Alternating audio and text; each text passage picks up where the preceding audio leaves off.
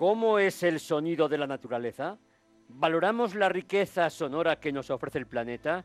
A esta y a otras grandes preguntas, Carlos de Ita ha querido responder y sobre todo recoger en un magnífico libro titulado Sonidos del Mundo, Viajar de Oídas, que publica Anaya Tourin. Buenos días, Carlos, ¿cómo estás? ¿Qué tal? Buenos días, buenos y ventosos días. Así es, aquí hace un día hoy soleadito, pero qué bonito, qué bonito además tenerte a ti, que, eres una persona muy conocida con, con esos documentales, la verdad es que, bueno, con esos fantásticos sonidos que te gusta recoger. Y cómo no, lo primero es felicitarte por este magnífico trabajo que has hecho al publicar este libro, como que, como decía, se titula Sonidos del Mundo, Viajar de Oídas en el que aparte de disfrutar de unos textos muy cuidados, cuentas con una fotografía espléndida y sobre todo por esos códigos QR que nos permiten oír sonidos de parajes recónditos. Qué gran trabajo, Carlos. Pues muchas gracias. La verdad es que ese libro y algunos anteriores son una especie de, resumen, de recapitulación de toda una vida, como dice el texto, de oídas. ¿no? Yo voy por el mundo mirando, evidentemente, pero voy también escuchando y viendo, entre comillas, viendo las cosas por cómo suenan. Yo creo que el sonido, el oído tiene esa capacidad de evocación, ¿no? Si luego lo escuchas, lo que ya has visto, cuando escuchas su banda sonora, tu mente te lleva directamente otra vez a, a vivirlo, a verlo.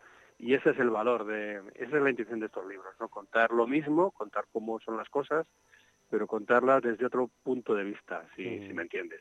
Viajar además siempre es un gran placer, pero en tu caso se puede decir que le sacas el máximo partido al, al recoger, como dices, la banda sonora en la que la vida de la Tierra se cuenta a sí misma con sus propias voces. Cuéntanos, ¿cómo surge este proyecto? Bueno, este proyecto es, un, es una recopilación de muchos años eh, grabando por ahí. No se trataba de hacer este libro desde el origen, porque aquí hay grabaciones de hace 20, 25 años, sino que una vez cuando ya llevas un recorrido largo, y me temo que ya el mío va siendo va siendo largo y con echas la vista para atrás y ves, ves que hay muchas cosas que has vivido, que has conocido, que has grabado y que merece la pena compartirla. Yo además he desarrollado una cierta técnica para contar las cosas con a través de los sonidos, de manera que, bueno, esa es mi herramienta y es algo que viene pues mm, que viene de una manera, no te digo que improvisada, pero inevitable, ¿no? Cuando tú acumulas experiencia, pues te, apetece contarlo. Hmm. Y esos, esas décadas viajando, grabando, mirando, escuchando, pues te permiten dar una visión muy muy particular, ¿eh? porque dices, sonidos del mundo. Una mínima parte de los sonidos del mundo, ínfima parte están ahí, pero bueno, es una visión muy particular que es inevitable que yo la cuente, puesto que ya, ya he acumulado ese, esa saca con un montón de historias que contar. Y como decimos que esta obra es un libro, que es una de verdad, es que además podemos escucharlo a través de códigos QR de, con sonidos de la naturaleza que has aportado y que son una riqueza natural que llenan nuestros sentidos. Quería preguntarte, ¿resulta muy complicado hacer ese tipo de grabaciones? Bueno, es una cuestión de, mucha paciencia, mucha paciencia y sentido de la oportunidad. Hay que estar en los lugares y esperar a que sucedan cosas. ¿no? muchos de ellos son montajes, evidentemente, por ejemplo, hay secuencias que son un instante, pero otras son son secuencias que han durado semanas, ¿no? A lo mejor yo estaba allí o muchas veces, con lo cual al final son relatos, son secuencias montadas y la, la cuestión es tener el sentido, ese sentido, ese sentido de la oportunidad de, de, estar allí atento a lo que suceda y cogerlo, como quien dice al vuelo, nunca mejor dicho, ¿no? Eh, bueno, hay que estar en los sitios, hay que tener paciencia, hay que saber dónde van a pasar las cosas y con un buen equipo y con una buena preparación puedes cogerlo. Luego también hay que saber elaborarlo y contarlo, esa es otra historia, ¿no? Yo creo que este libro, tú lo has comentado hace un momento, en realidad son dos libros. Uno es el libro convencional de papel, fotos, texto, textos que cuentan las cosas por cómo se escuchan, y en paralelo hay otro libro, entre comillas, que es el de los códigos QR, el de los sonidos, que tú puedes escuchar, aquello que el texto te cuenta cuando yo hablo del sonido, del viento, del volcán o lo que sea, tú eso lo puedes escuchar al mismo tiempo que lo estás leyendo, escuchar a través de tus oídos, de, unos auriculares, ¿no? De manera que son, son dos libros, dos relatos, dos cuentos, dos historias paralelas, pero que cuentan lo mismo, solo que desde diferentes puntos de vista. Y eso creo que enriquece mucho. Vamos a escuchar un pequeño fragmento para que nuestros oyentes se hagan una idea de la calidad del sonido que estamos, del que estamos hablando.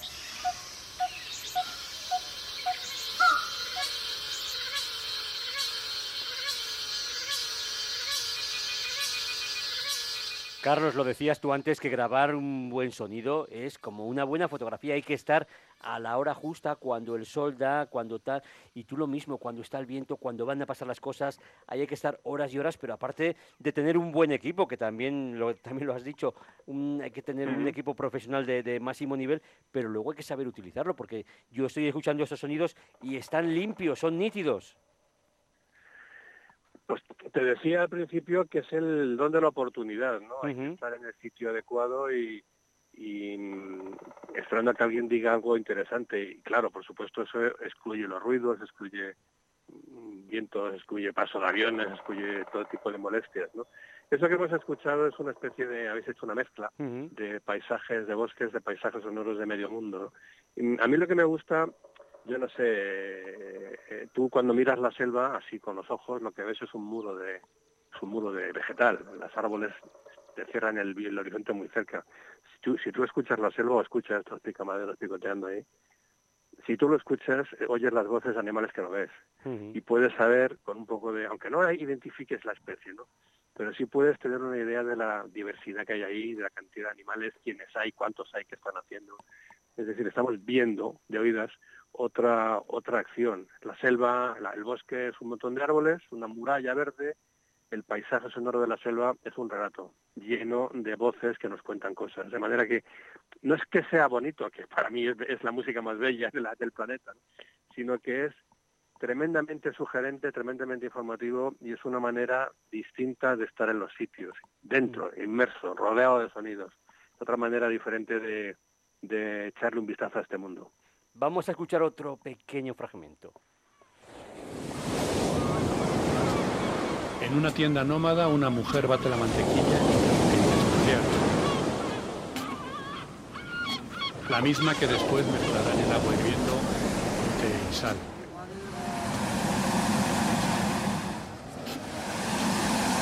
Un par de monjes peregrinos rezan y cuchichean mientras beben mismo brebaje.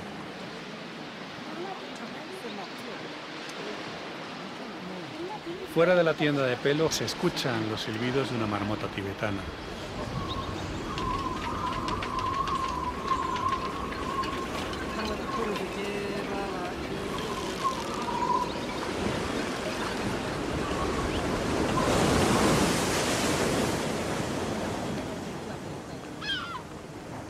Carlos, es tremendo porque esto está ahí y muchas veces pasa totalmente desapercibido a nuestros oídos. Claro, bueno, ahí también teníamos un montaje, habéis hecho una mezcla con sonidos de diferentes lugares. Eh, hay un breve relato, lo habéis, bueno, con mi voz, eh, mm, porque estos son cuentos, ¿no? Entonces creo que es, es importante que el oyente no se pierda demasiado y por eso hay un breve relato.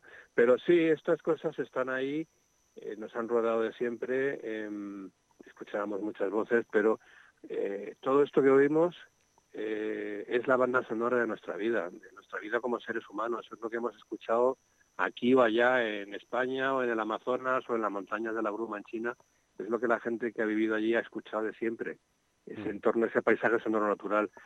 El hecho de que mm, hoy día esas cosas se consideren exóticas, como sonidos raros que hay que traer en un libro, y aquí estamos hablando de esto como si fuera un exotismo, significa una cosa muy clara, que nos hemos ido muy lejos, que los humanos ya no vivimos en ese mundo, que para nosotros la banda sonora que para nuestros abuelos era lo cotidiano es una cosa extraña, ¿no?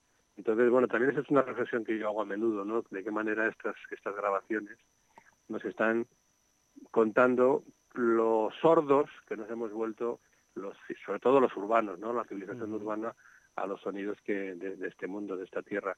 Pero bueno, esto es, eh, insisto, es una manera diferente de, de contar.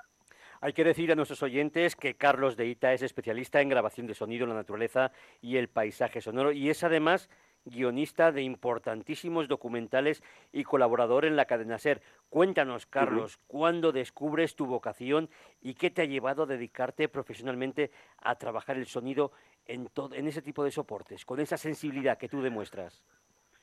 Muchas gracias. Pues eh, muchas gracias por, por tus mm. comentarios, pero esto fue el proceso, el resultado de algo casual, como tantas cosas buenas de la vida, ¿no?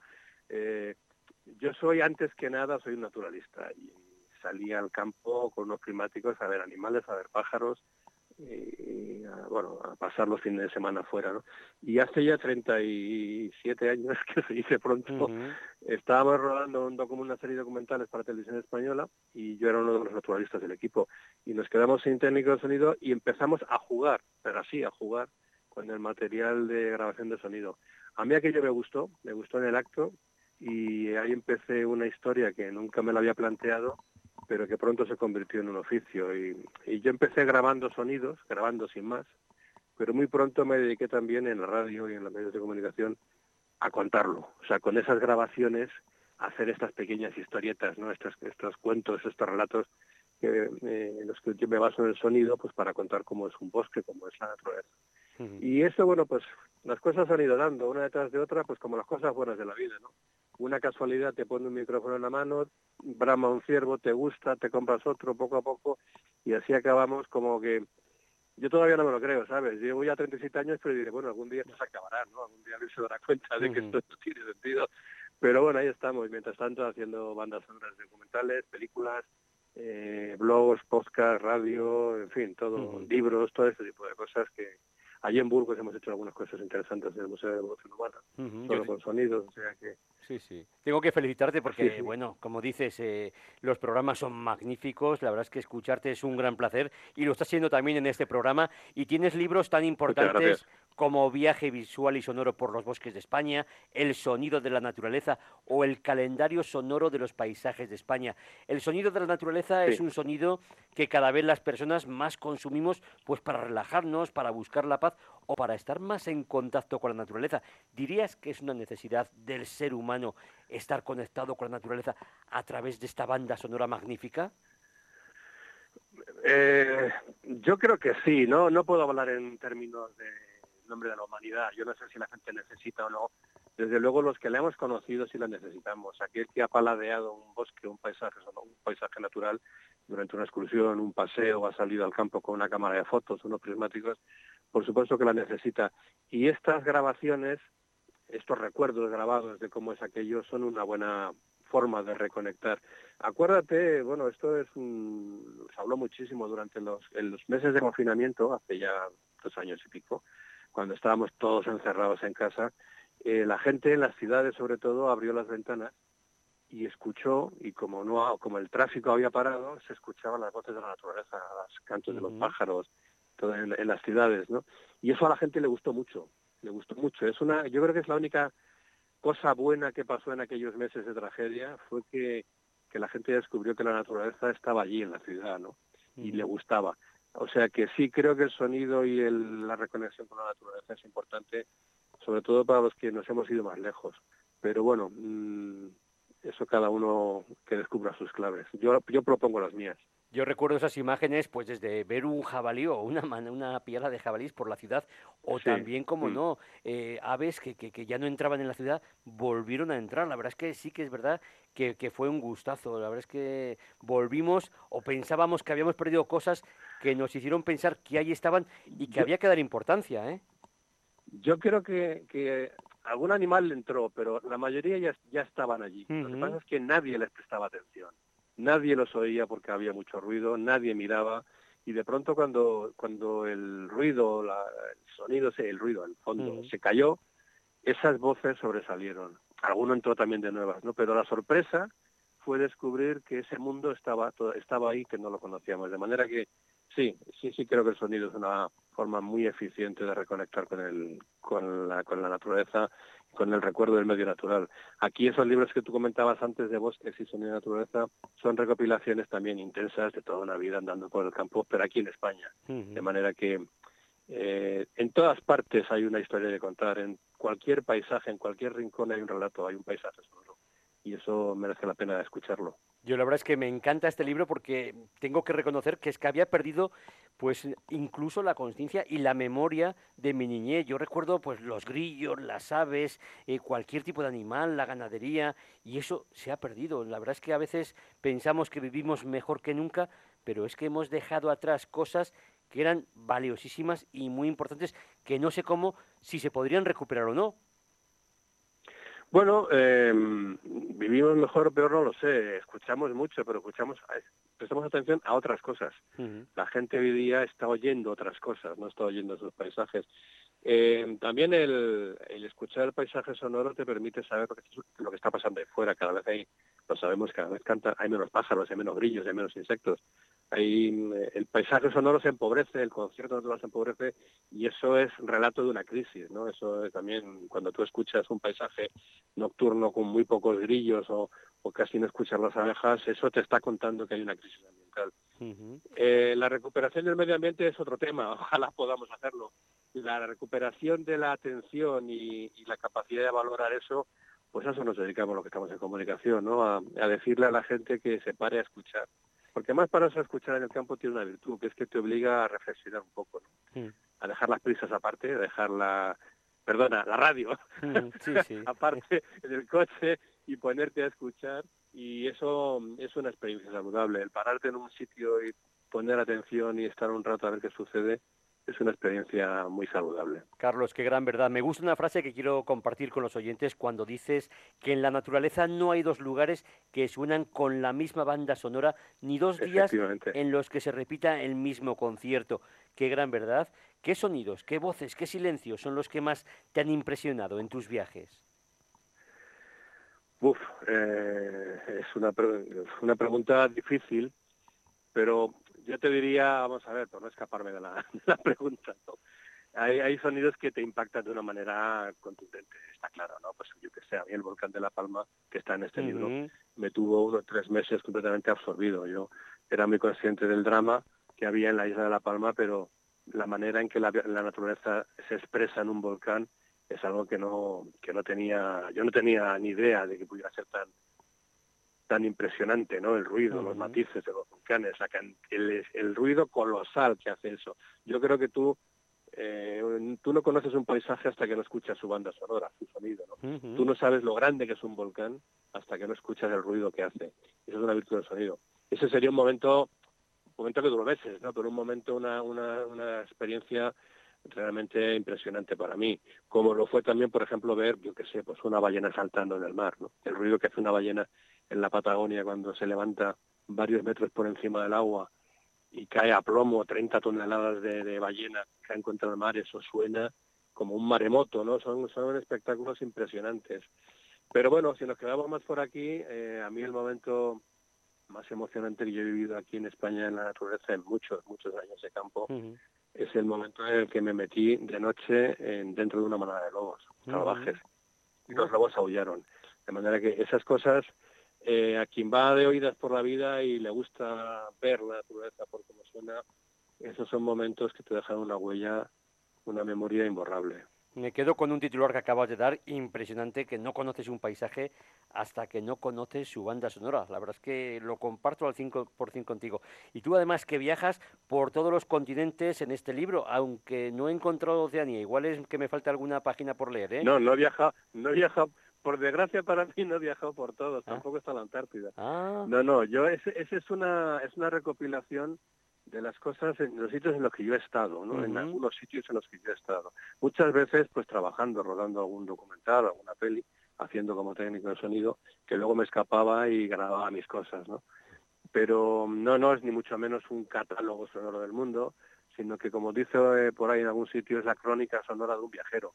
Cada viajero cuenta sus viajes, no otros. ¿Y qué te ha impresionado más, el sonido del desierto africano o el sonido de la jungla o el salto de las ballenas o las grullas trompeteras de los bosques boreales de Suecia, por ejemplo? Yo mantengo, no hay por qué elegir, ¿no? Yo mantengo la capacidad de asombro y de, y de sorpresa en cualquier situación. El desierto es el silencio perfecto. Silencio en realidad no existe, pero bueno, es eso que llamamos silencio, que es la ausencia de cualquier perturbación. Eh, bueno, el silencio cuando no está el viento pegando que arrastra con todo. Eh, la selva es la complejidad absoluta, la biofonía, el conjunto de voces animales que ocupan por completo todos los rincones del espacio, no hay un hueco que no suene. Eh, no lo sé, cada cosa tiene su capacidad de asombro, de fascinación, y yo a eso me dedico, ¿no? A asombrarme, a quedarme fascinado, grabarlo y contarlo.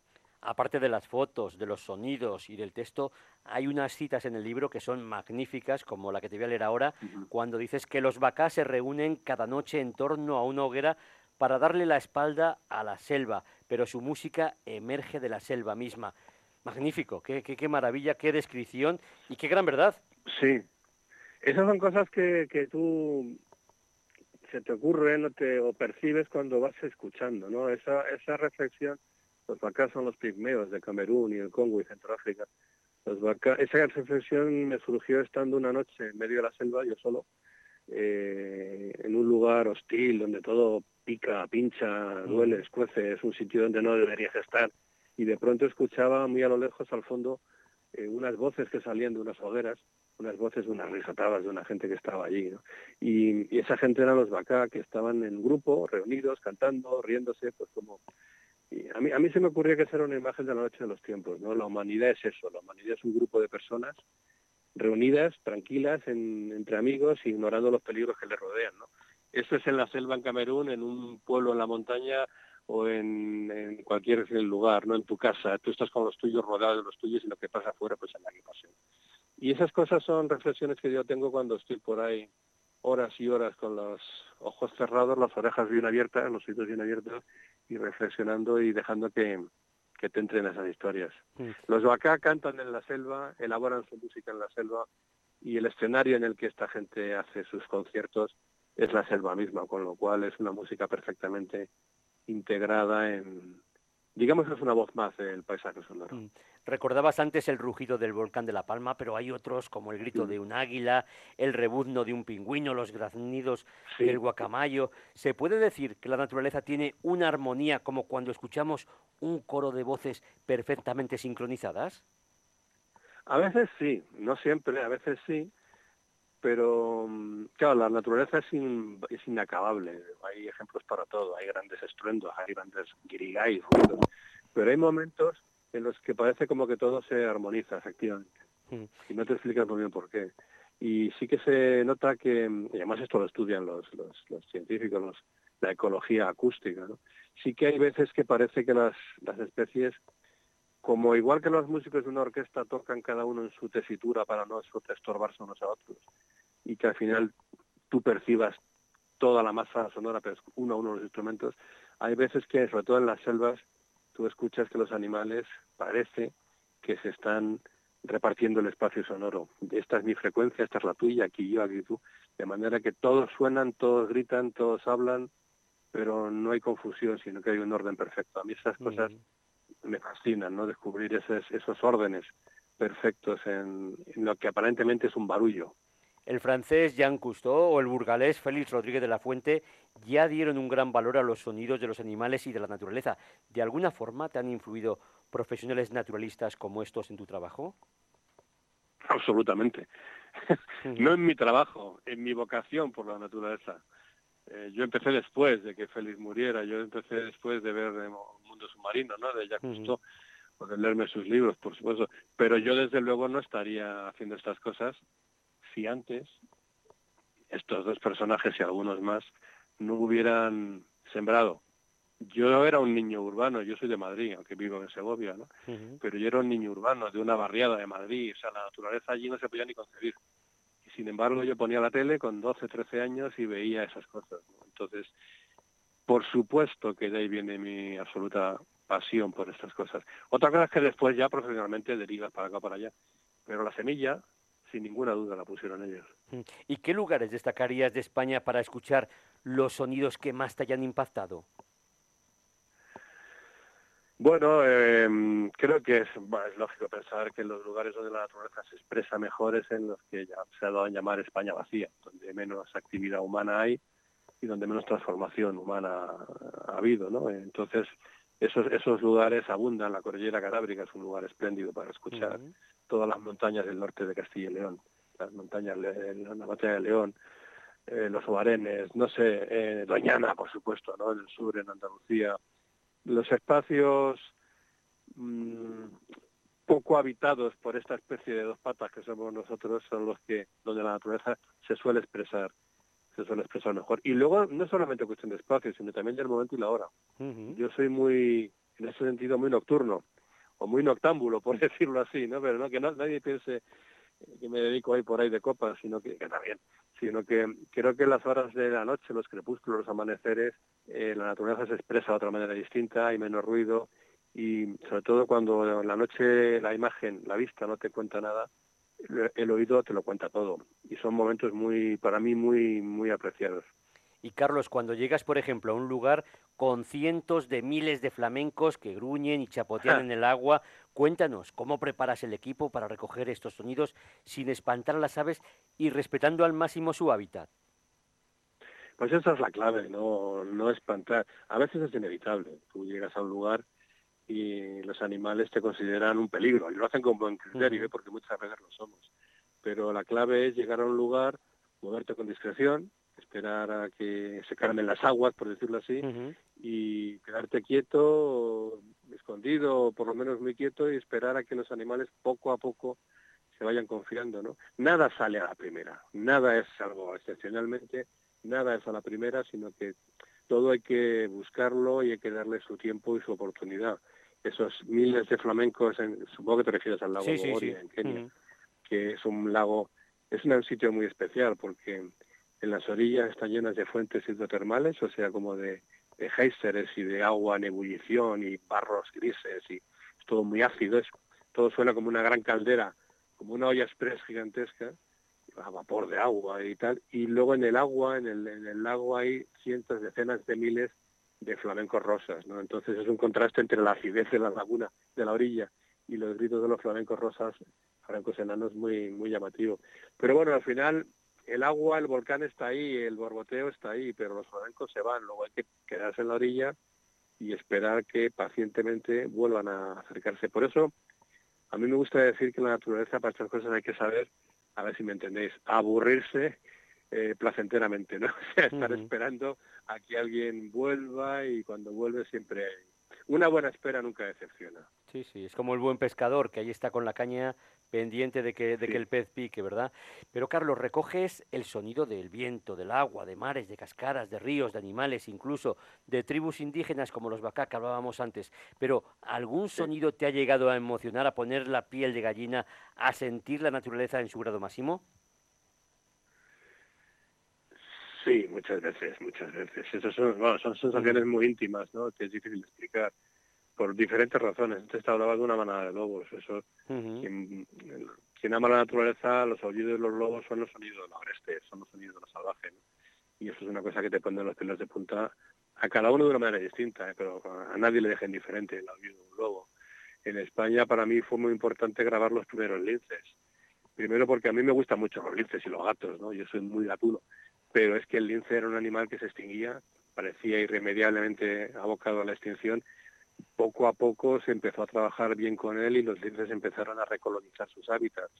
De manera que para mí grabar un lince de noche, además por estas fechas, ¿no? en, el invierno, al comienzo, del, en, el, en, el cambio de año es cuando tienen el celo, para mí grabar linces, grabarlos bien, no era solo una satisfacción personal, profesional, era la satisfacción de ver que esos animales se pueden recuperar.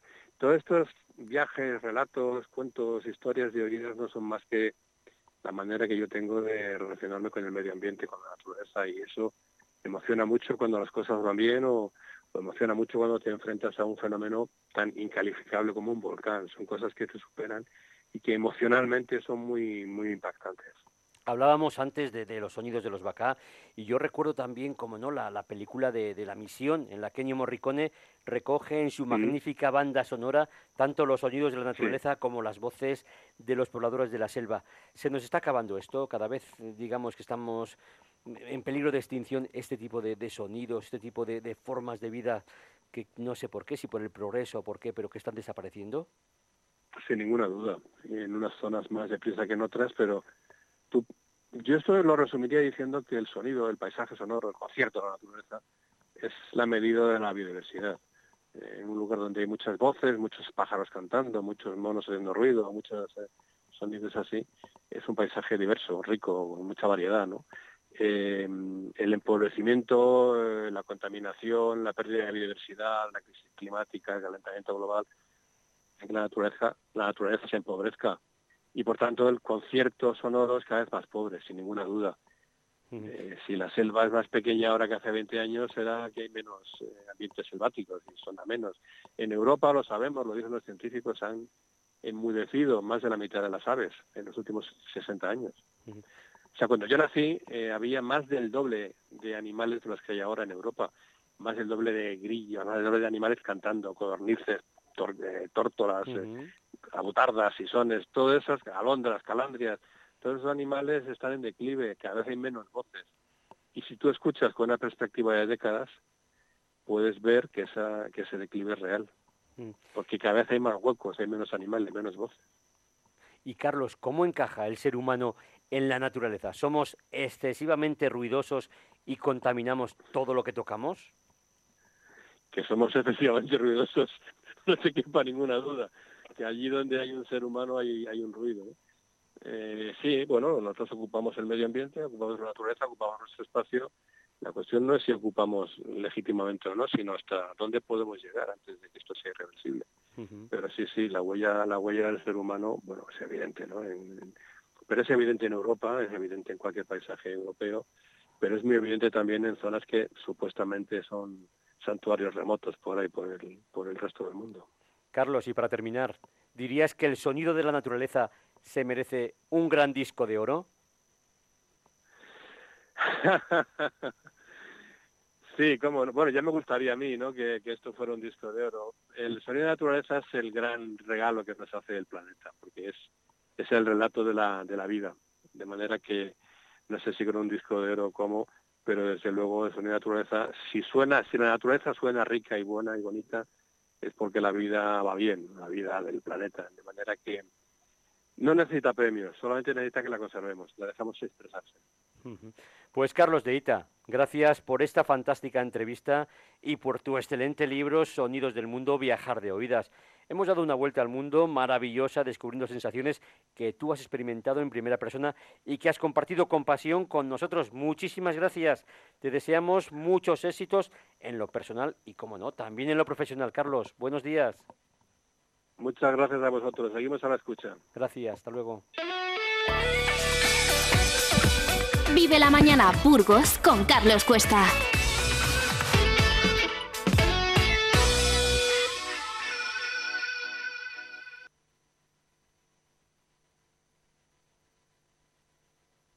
Abierto en el centro de la UNED de Burgos el plazo de matrícula para grado, máster, idiomas, curso, acceso mayores 25 o 45 años, sin límite de plazas, sin nota de corte, con una metodología online innovadora y el trato personal de nuestros tutores. Estudia en la universidad pública más grande de Europa. Matricúlate hasta el 23 de octubre en www.uned.es. Vive legalmente con Eduardo Pastor. Todos los viernes en Vive Radio Burgos tienes una cita con Eduardo Pastor, abogado que abordará temas que nos interesan y afectan a todos. Sintonízanos en el 100.0 FM. Vive Radio Burgos. Vive las fiestas de Montorio este fin de semana. Del viernes 22 al domingo 24 tienes una cita en Montorio. Ven y disfruta con nosotros en la verbena del viernes. La rebelión. La verbena del sábado con la reina del show. Bingo, charangas, vermut y muchas actividades más. Que no te lo cuenten. te lo cuenten. Ven y disfruta a lo grande este fin de semana en Montorio. Vive la mañana, Burgos. Vive música con...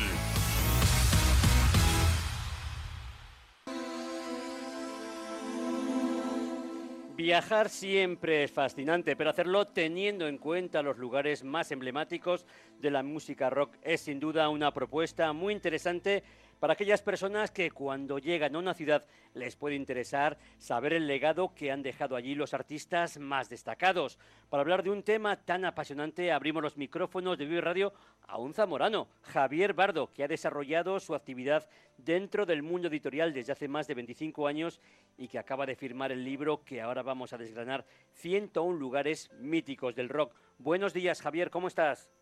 Buenos días, pues, pues muy bien, eh, encantado de charlar un rato con vosotros. Pues lo primero es felicitarte por este fantástico trabajo. Tengo que decir que he disfrutado a tope porque hay sitios que ya conocía, pero otros que no. Y la verdad es que me parece una labor de documentación pues muy interesante y muy bonita, ¿eh? Qué suerte. Pues sí, sí, muchas gracias, muchas gracias. Eh, bueno, pues ha sido un trabajo de, casi dos años, ¿no? Eh, buscando y rebuscando y pues bueno intentando dar una visión un poco diferente a lo que a lo que ya se había hecho no inevitablemente hay muchos sitios que todos conocemos como el como como el comienzo del libro con el paso de peatones este mm. de Abbey Road no ese sale prácticamente en cualquier libro que tratado sobre música, pero bueno, pues ha sido un trabajo largo, pero bonito, en el que, en el que he disfrutado mucho, la verdad, y, y para mí es un placer pues pues escuchar que, que la gente pues pues le, le, gusta y encuentra también eh, muchas cosas novedosas y en fin muy bonito y se ha disfrutado mucho del, camino. Además de disfrutar de cada página con su lectura, este libro también ofrece la posibilidad de notar esos lugares que recoges para que cuando viajemos a una ciudad en la que ha tenido pues, lugar un hecho destacado, tenerlo muy en cuenta para no perdérnoslo. Cuéntanos, ¿hasta qué punto esta información suele ser relevante en las guías de, turismo que, que hay en las grandes ciudades o más bien dirías que hay que buscarlo por tu cuenta? Bueno, eh, realmente mm, este libro pretende ser una guía de, viaje también y una guía para cuando no puedes viajar, ¿no? Entonces, eh, eh, la, lista musical de Spotify también ayuda mucho en el para estar en casa, digamos, poder escuchar la lista musical mientras vas leyendo el libro. Eh, y bueno, eh, luego evidentemente hay muchísimos sitios eh, que no salen en una guía en una guía al uso. entonces, bueno, pues tienes que hacer un trabajo de documentación ahí y ir buscando pues pues aquellos lugares que han sido muy importantes en, en la historia del rock, porque al final el libro también pretende que cuando tú acabas de leer el libro, bueno, pues tengas una idea también de, de, lo que ha sido la historia del rock, de dónde empezó, cómo se fue desarrollando, etcétera, etcétera. Hay que felicitar también a la editorial Amaya Tourin, que es la editora de este libro, 101 lugares míticos del rock. Y por seguir un orden, empiezas recogiendo los lugares que sirvieron de portadas de disco, como el que comentabas, el Abbey Road de los Beatles, Hotel California de los de Eagles. Cuéntanos, ¿cómo vive la gente cuando llega a estos lugares en concreto? ¿Se fotografía con su long play? ¿Y hasta qué punto les lleva a viajar a estos sitios para revivir un momento donde un día el reloj se quedó parado? Bueno, yo creo que es un gancho muy muy importante para mucha gente, ¿no? Eh, el, viajar siguiendo aquellos sitios donde sus ídolos, pues pues hicieron hicieron algo importante, ¿no? En este caso de de Abbey Road que comentábamos, del paso de peatones eh, de Londres, es tan famoso que, que, yo diría que la gente incluso se fotografía sin ir allí. O sea, ve un paso de peatones y hace el gesto este de, de, caminar de un lado a otro que hicieron los Beatles en su día, ¿no? Pero bueno, algo parecido ocurre también con, con Oasis, con la portada de, de, de Oasis, que también es una calle mm, alargada en el que uno va, otro viene y, y ahí mucha gente va también a, a intentar emular ¿no? a sus ídolos haciéndose haciéndose esa foto. Yo, por ejemplo, me encontré, me encontré cuando viajé pues hace unos años a Suiza, en Montreux, pues que estaba allí la estatua de Freddie Mercury y yo no lo había visto en las guías, la verdad es que me, me, sorprendió. También es cierto que cuando, por ejemplo, vas a Nueva York y te encuentras en Central Park, pues ese, ese mural de, de, de Imagine, pues y lo ves tan repleto siempre de gente, pues es espectacular, ¿verdad? Sí, sí, sí, es, es, espectacular. Incluso he tenido una anécdota con esto que me comentas de, de la estatua de Freddie Mercury. Es que, bueno, pues un, en, por redes sociales, pues un, un seguidor eh, pues me envió hace unos días una foto al lado de, de la estatua esta de Freddie Mercury diciéndome mira mira dónde estoy y tal eh, ahora ahora esa estatua en concreto yo creo que se va conociendo un poco más a raíz de la película eh, pues ha tenido muchísimo más tirón y tal.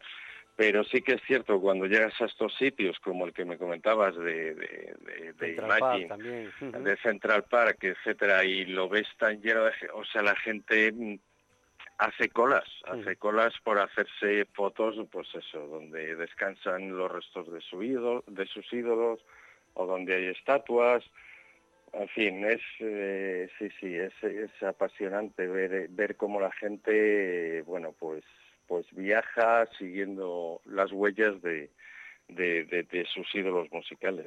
En esta guía además destaca sobre todo aquellos grupos que han pasado a la historia de la música rock, desde los Rolling, Bowie, Supertramp, The Clash, Scorpion, Kiss, Deep Purple, Sprinting, Freddie Mercury, Ramones.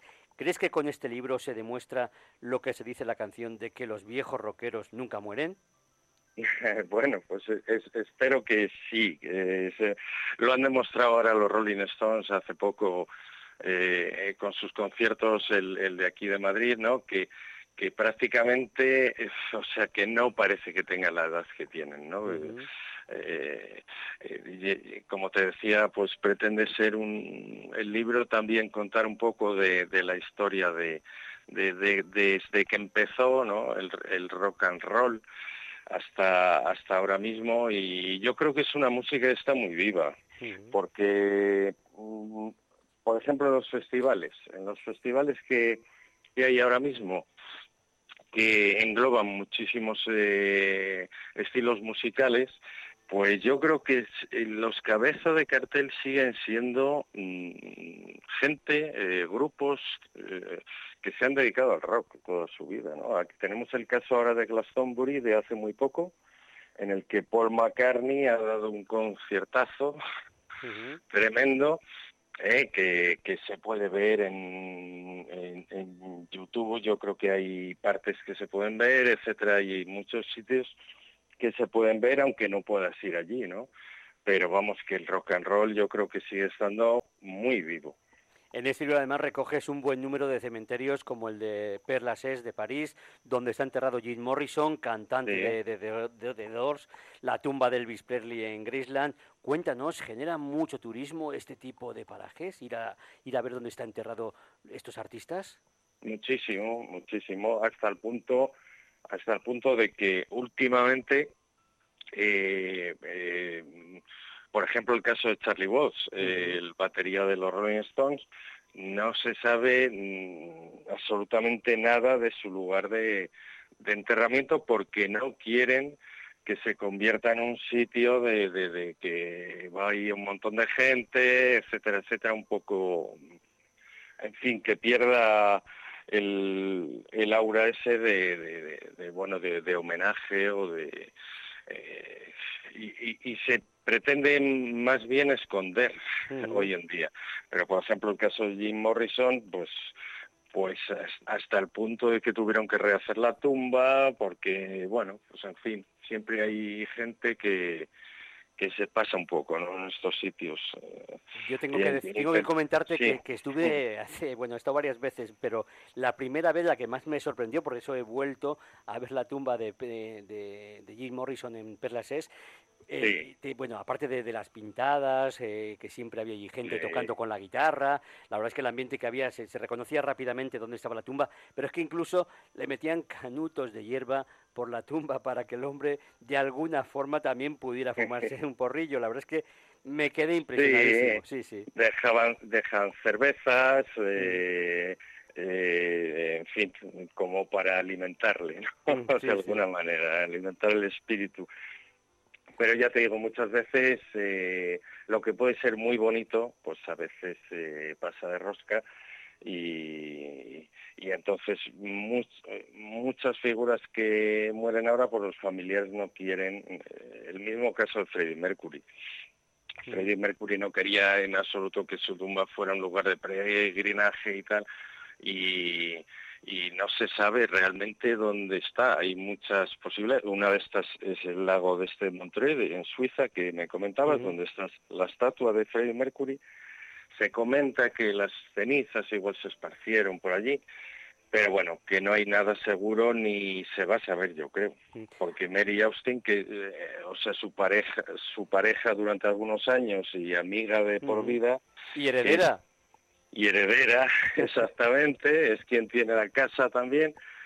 Se sospecha que esté, eh, que esté en el jardín de esa casa esparcidas las cenizas, también es otra de las opciones, pero bueno, ella ha dicho que mientras ella viva, pues, o sea, que jamás va a comentar dónde, dónde está enterrado, ¿no? o, esparcidas las cenizas, más bien, sí. Y además de canciones míticas y emblemáticas, en la historia del rock recoges festivales y museos. ¿Crees que se trata también de una industria que no solo ha sido rentable, sino que lo sigue siendo en la actualidad con este tipo de, de artistas y canciones que parece que no pasan de moda y que cada vez se revalorizan más? Claro, claro, es un poco lo que te comentaba antes con los festivales, con el de Glastonbury, que con la actuación de Paul McCartney, pues con los museos pasa un poco lo mismo. Y aquí sí que eh, fue un empeño mío también el poner los museos, el buscar museos por todo el mundo dedicados a, a la música rock, porque ahí sí que yo creo que no lo encuentras en ningún sitio. O sea, en guías de turismo, este tipo de museos, salvo alguno a lo mejor muy puntero, muy puntero, como puede ser el, el Mopop este, eh, que es un edificio espectacular, estilo el Guggenheim de Bilbao, ¿no? Eh, salvo esos, pues, pues no, no, se reconocen. Y es una labor muy importante, además, y que atrae a muchísima gente. O sea, un museo del rock, pues al final tiene un buen número de visitantes y sobre todo es que conservan el legado del rock, que es muy importante, porque si no se perdería. Y hay establecimientos actualmente, pues como Hard Rock Café, que utiliza como reclamo y con gran acierto, por cierto, la música con instrumentos, vestuarios, digamos las reliquias de estos rockeros. ¿Crees que este tipo de locales está al alza y que cada vez hay más por toda España se aprovechan de la música para hacer negocio? Pues, hombre, eh, evidentemente es un, es un reclamo tan importante que, bueno, tú vas a cualquier hard rock del mundo eh, y además lo importante es que está eh, por, todo el mundo, es decir, gente de cualquier sitio tiene un jarro cerca y es muy importante porque es la manera que tiene muchísima gente de poder eh, hacerse una fotografía al lado de la guitarra de su ídolo o del traje que llevaba en busto, en fin, es muy importante. Eso se han dado cuenta eh, y evidentemente es un negocio, un negocio que en el caso de Hard Rock además, eh, bueno, pues redunda directamente en la en la comunidad esta semínola ¿no? de, de indios que son los propietarios actualmente. Mm. Y que no es único hard rock, no es único, la verdad es que cada vez hay más marcas que aprovechan.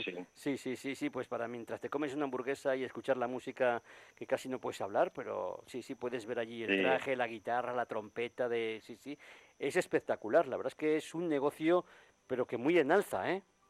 Muy en alza, y, pero además es importante, porque normalmente estos sitios eh, también también programan actuaciones de, grupos locales en muchas ocasiones y es muy importante, es muy importante para promocionar la, la, música, ¿no? Aparte de lo bonito que es, ¿no? Encontrar todo este tipo de, de reliquias, ¿no? de, del rock.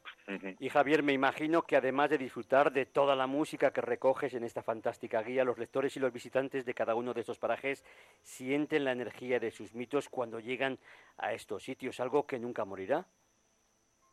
Pues, eh, pues evidentemente, quizás el caso más claro sea Liverpool.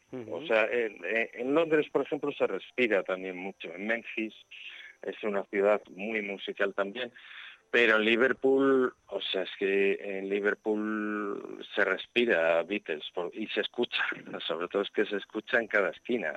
Y entonces, claro, tú llegas allí y te da, te traslada esos años y te da energía, sí. sí, sí, Y personajes como Elvis, Prince, Mercury, entre otros, dejaron una profunda huella. ¿Quién dirías que tiene más seguidores y visitas en estos lugares que describes? Hombre, pues yo diría que Elvis. de, estos que me comentas así, yo diría que Graceland, eh, aparte de ser muy caro, de, ser un sitio bastante caro, sí que se puede visitar la, la tumba de, Elvis de manera gratuita, que está allí en los jardines alrededor de la casa, y se puede visitar de forma gratuita, pero bueno, eh, Elvis eh, en Estados Unidos tiene un tirón increíble, increíble, o sea, desde en Los Ángeles te encuentras Elvis por todos los sitios disfrazados, eh, etcétera, etcétera. Lo vemos también en la película de Elvis, ¿eh? que también que está... También, también, está ahora, sí, sí, sí, también está ahora muy de moda. Pasar algo parecido a lo que pasó con, con la película sobre la vida de Freddie Mercury, ¿no? O Elton John también, que también... O Elton John, un peliculón, o sea, la, de Elton John, una gran película. Que se han puesto ahora muy de moda, no sé si va, sí, sí, sí, va a seguir así o es que la verdad es que la música pues yo creo que vende mucho, que, que todos sentimos pues pasión de alguna forma por, por ciertos grupos y se refleja también en el cine. Exacto, exacto. Y bueno, yo creo que solo hay que ver la, recaudación de estas tres películas que estamos hablando y eso eso hará que, bueno, pues yo creo que Prince está al caer en esta, esta lista, ¿no? Seguro. Pues a ver si es pronto, a ver si es pronto, que yo tenía y, siento gran admiración ¿eh? por Roger Nelson, Prince. Sí, sí, ¿Eh? ojalá. Eh, ¿Crees que los grupos de hoy, Javier, tendrán tanto magnetismo en el futuro para que sus fans o piensas que este fenómeno del rock no se volverá a repetir? Que esta generación que hemos vivido de los 80, de los 90, ha sido única. Eh, sí, yo diría que ha sido única. Eh, es complicado, es complicado que porque fue un cambio muy profundo, eh, se produjo un cambio también en, en, muchas facetas de la vida, ¿no? En el mundo y yo creo que ahora es complicado. No no veo yo no veo yo un estilo musical o grupos que puedan tener en un futuro el, el, pozo que han tenido todos estos. O sea, lo de los Beatles yo creo que es eh, una cosa bastante irrepetible. Pero bueno, eh, hay que mirar el futuro con optimismo y, ojalá, pues, pues bueno, pues, pues sigan apareciendo grandes ídolos que en un futuro, pues pues tengan sus museos y sus sitios dedicados también. Pues ojalá, ojalá, porque la música está teniendo, según hemos visto eh, el inicio del verano, pues los festivales y todo están a tope. Está la verdad es que este año con el parón que hay, que hubo de, estos años atrás, a cuento de la pandemia y tal, este año ha sido un boom total. Y Javier, eh, para aquellas personas que quieran profundizar más en sus viajes sobre los lugares y artistas que describes, ¿qué consejo les darías?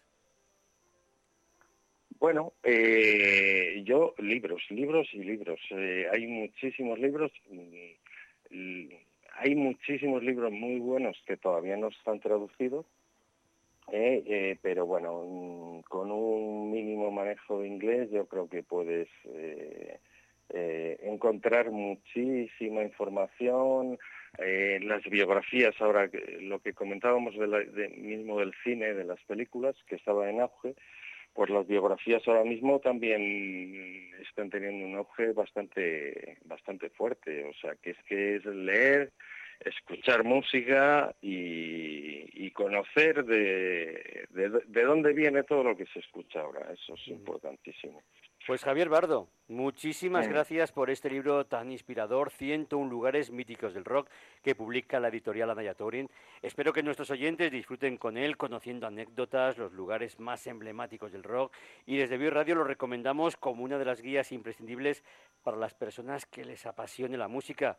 Muchas gracias. Eso espero. Muchísimas gracias a ti por, por dejarme estos minutos en tu espacio y nada, a disfrutar de de la música y de la lectura también. Pues te voy a dejar con una canción de Los Doors, que la verdad es que, bueno, pues para terminar esta entrevista, yo creo que, que pega muy bien. Muchísimas gracias. igualmente para ti, muchas gracias, un abrazo. Hasta luego. Hasta luego.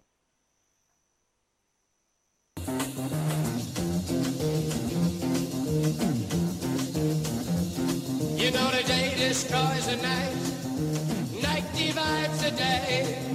Try to